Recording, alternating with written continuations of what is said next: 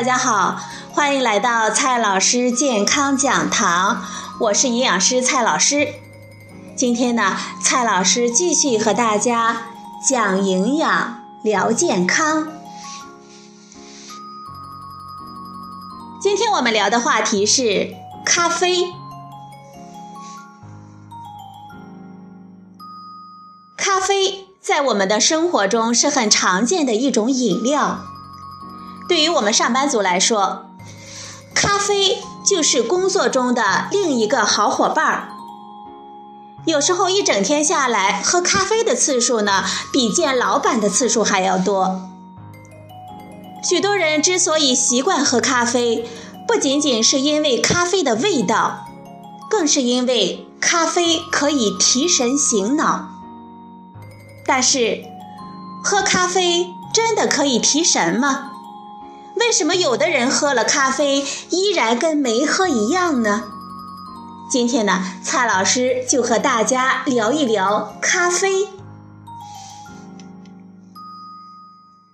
咖啡是咖啡豆的提取物，其中的成分呢不下几百种，其中咖啡因无疑是最重要的。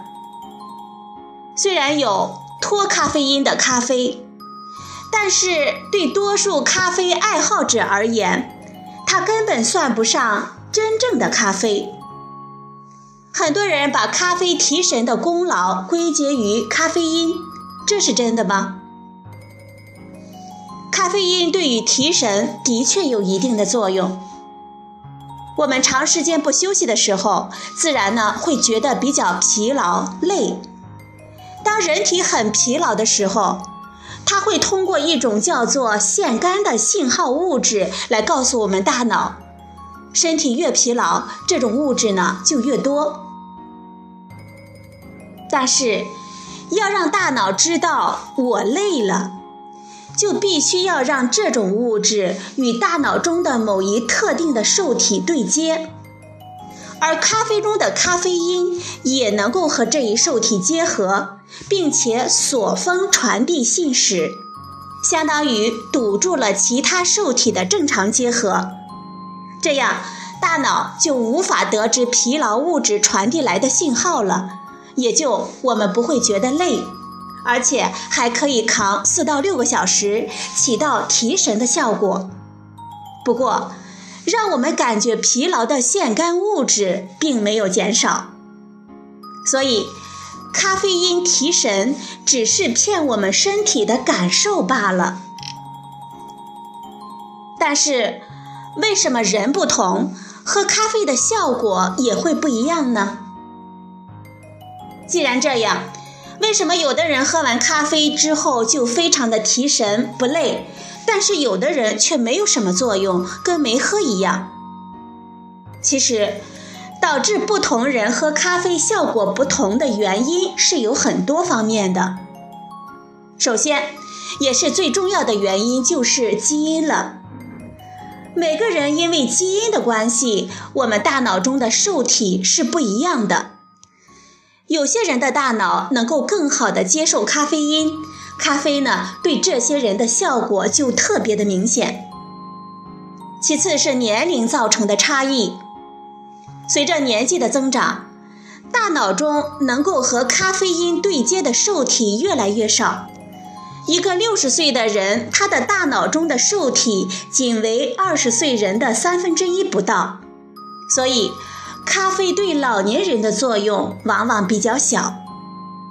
最后，饮食和生活习惯的不同也会有很大的影响。如果长期饮用很多的咖啡，大脑释放出的受体就会越来越少，因为习惯，所以咖啡的效果呢就会越来越小。所以每个人对咖啡的反应也是不一样的。为什么喝咖啡会心慌不适呢？有一部分人喝咖啡呢也会出现一些不适的反应。比如，有些人喝完咖啡之后就会觉得心慌不适。实际上呢，喝咖啡的不良表现远不止这些。如果每天喝咖啡太多，比如说六杯以上，可能会导致上瘾，对咖啡的敏感性下降，又会进一步的喝得太多。喝太多呢，可能会导致失眠、紧张、胃部不适、恶心、呕吐、心率与呼吸加快、头痛、耳鸣等症状。对心脏病人，每天五杯就可以达到不安全的量了。所以，不管你是多么的喜欢喝咖啡，最好呢也不要喝太多。孕妇和小孩儿能不喝呢就不喝。至于这些特殊的人群，比如说孕妇和孩子，就需要特别的当心了。美国孕产协会建议，孕妇要尽量的远离咖啡因。而美国妇产科学学会指南中说，每天小于两百毫克的咖啡，大约呢是两杯。孕妇超过这个量，会增加流产、早产或者是婴儿体重不足的风险。而母乳的产妇超过这个量，可能会刺激婴儿的消化道，以及影响婴儿的睡眠等等。那么总的来说呢？建议孕妇最好不要喝咖啡，原来不喝的，安全起见就不要喝了。原来喝的有一些症状的，比如说尿频、尿急，那么就别喝了。实实在在的喜欢喝咖啡的，最好呢控制在每天不要超过两杯。对于儿童，他们对于咖啡因比我们成人更加的敏感。考虑到回避副作用对儿童更加的重要，所以呢，建议儿童就最好不要喝咖啡了。好了，朋友们，今天呢，蔡老师给大家讲的是喝咖啡真的能提神吗？别傻了，你又被骗了。